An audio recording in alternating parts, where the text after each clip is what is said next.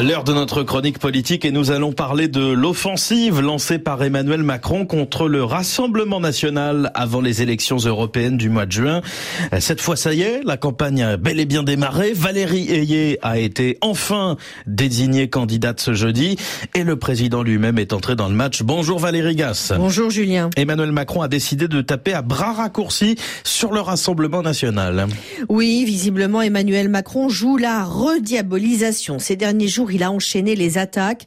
Dans une interview au quotidien communiste L'Humanité avant la cérémonie de panthéonisation de Missak Manouchian, il a déclaré que l'ERN ne s'inscrivait pas dans l'arc républicain. Au salon de l'agriculture, il l'a accusé d'être indirectement responsable des manifestations violentes contre lui et s'en est pris au projet de décroissance et de bêtises du parti de Jordan Bardella.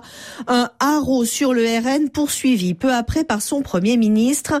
Gabriel Attal a embrayé au salon de l'agriculture en comparant les responsables du RN à des passagers clandestins de la crise agricole et à l'Assemblée en accusant les membres du parti d'être les troupes de Poutine. La stratégie d'Emmanuel Macron pour les européennes, c'est donc le face-à-face. C'est ça, hors du duel, pas d'avenir électoral, semble penser le président à un peu plus de trois mois du scrutin européen et alors que Jordan Bardella creuse son avance dans les sondages. Emmanuel Macron, en désignant le RN comme seul et unique adversaire, présente son camp comme le seul et unique rempart contre lui.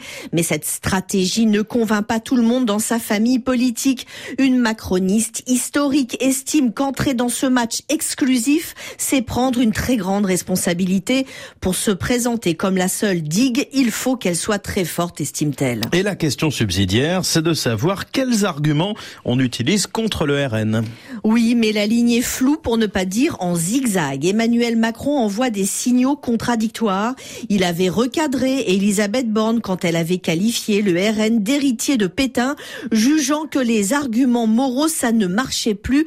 Et puis récemment, il a finalement choisi d'évoquer lui aussi le rapport à l'histoire du parti issu du Front National, en estimant que ses représentants seraient inspirés de ne pas assister à la panthéonisation du résistant Missak Manouchian, taper sur les incohérences et les failles du programme ou dénoncer l'héritage du passé, banalisé ou diabolisé.